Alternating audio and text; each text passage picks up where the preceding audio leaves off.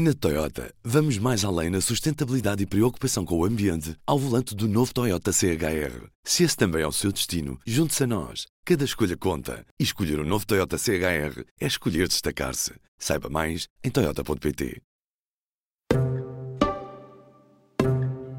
António Costa escolheu 19 ministros e 50 secretários de Estado para o novo executivo. A equipa completa foi apresentada ao Presidente da República, Marcelo Rebelo de Sousa, no início da semana. Hoje, antes de tudo, a análise de São José Almeida, redatora principal da secção de política, a equipa de ministros e secretários de Estado escolhidos por António Costa. As principais uh, características que saem deste governo é interessante que é um governo que tem apenas dois novos ministérios, tem duas caras novas a nível da equipa ministerial e passa de 42 secretários de Estado para 50, dos quais só 22 são novos.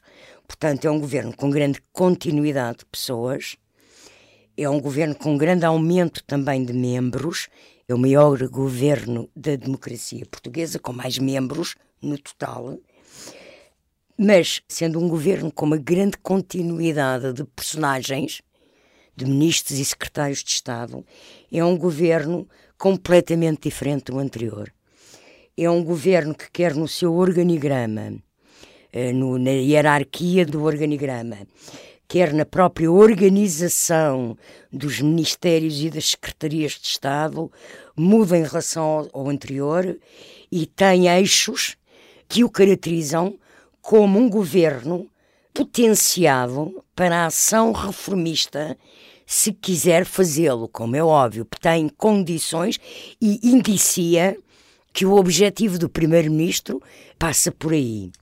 Quais são estas, estes eixos? Primeiro, a criação de quatro ministérios de Estado que dão uma função de peso político e de coordenação de áreas maior aos seus ocupantes. São eles Pedro Cisa Vieira, como Ministro de Estado da Economia e da Transição Digital, Augusto Santos Silva, como Ministro de Estado e dos Negócios Estrangeiros, Mariana Vieira da Silva, como Ministra de Estado e da Presidência, e Mário Centeno, como Ministro de Estado e das Finanças. Mário Centeno, como Ministro de Estado e das Finanças, percebe-se o teor, porque as finanças coordenam tudo, não é? Pronto. Santos Silva, o peso do Ministro de Estado aqui assim é também normal, uma vez que vamos ter a presidência portuguesa da União Europeia e Portugal, eh, durante seis meses, vai ter o Ministro das Finanças e o Primeiro-Ministro eh, muito envolvidos nas questões europeias, mas também Santos Silva, e, portanto, essa coordenação dessa área é importante. Mas eu saliento aqui, assim, duas subidas a ministro de Estado que eu reputo como muito importantes e que têm a ver com esta nova visão e com esta dinâmica que o governo pode ter mais reformista, aliada a outros dois ministérios, que é o do ambiente e o da, hum, da coesão, por exemplo, mas vamos por partes. Em relação à nova dinâmica que o papel do Estado pode ter sobre a economia para procurar o crescimento, é de destacar o facto de Pedro Cisa Vieira subir a Ministro de Estado e da Economia, mas também a número 2 do Governo. Ele vai ter a coordenação política, até porque o Primeiro-Ministro vai estar uh, muito ligado às questões europeias, mas esta dinamização de Ministro de Estado da Economia acompanha de um outro título, que é Ministro de Estado da Economia e da Transição Digital. E eu aqui lembro que no programa eleitoral do PS surge como um dos desafios a transição digital, o desafio da transição digital, e que é hoje uma das questões centrais nos governos da União Europeia e no Parlamento Europeu. Portanto, esta aposta na dinamização da economia surge através de uma dinamização virada e potenciada para uma transição digital e para o que é o novo mundo das empresas e da sociedade que passa por tudo o que é internet, pelos computadores, pelos telemóveis e que pode ser até a organização de uma empresa, e é muitas vezes hoje em dia a organização de uma empresa. Aqui assim surge pela primeira vez uma Secretaria de Estado da Transição Digital, ocupada por André Aragão Azevedo, e, portanto, é uma potenciação da importância da economia digital, mas ao nível do privado. Em público.pt barra podcasts pode ouvir sobre política, desporto, questões de género ou humor, porque o público fica no ouvido. Paralelamente, esta questão da modernização e da digitalização surge num outro ministério novo, ocupado por Alexandre Leitão, que recolhe o que era a Secretaria de Estado da Modernização, agora rebatizada da Inovação e da Modernização Administrativa, entrega Fátima Fonseca e que tem como património já herdado e a desenvolver aquilo que é conhecido como os programas Simplex. Este novo Ministério tem uma novidade que é concentrar tudo o que é a administração pública.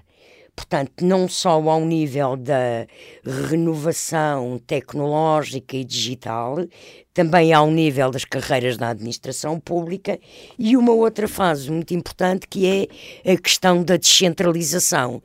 Portanto, pela primeira vez Costa parece ter vontade, ao criar um ministério que concentra a questão da administração local e da administração central, quer na vertente da reforma do Estado, da descentralização, quer da modernização do Estado, da digitalização dos serviços, que pode indiciar uma intervenção reformista na área da administração pública. Saliento também que há um outro desafio importante do governo, prometido pelo PS no programa, que é o do combate às desigualdades. E isto está presente na subida a Ministra de Estado e da Presidência de Mariana Vieira da Silva, que tem sob a sua tutela a Secretaria de Estado da Cidadania e Igualdade, onde permanece Rosa Monteiro, e a criação de uma Secretaria de Estado para a Integração e as Migrações, ocupada por Cláudia Pereira. A esta preocupação com a igualdade e o combate às desigualdades, soma-se uma outra área, portanto, os ministros de Estado têm pelouros um pouco transversais porque vão coordenar áreas.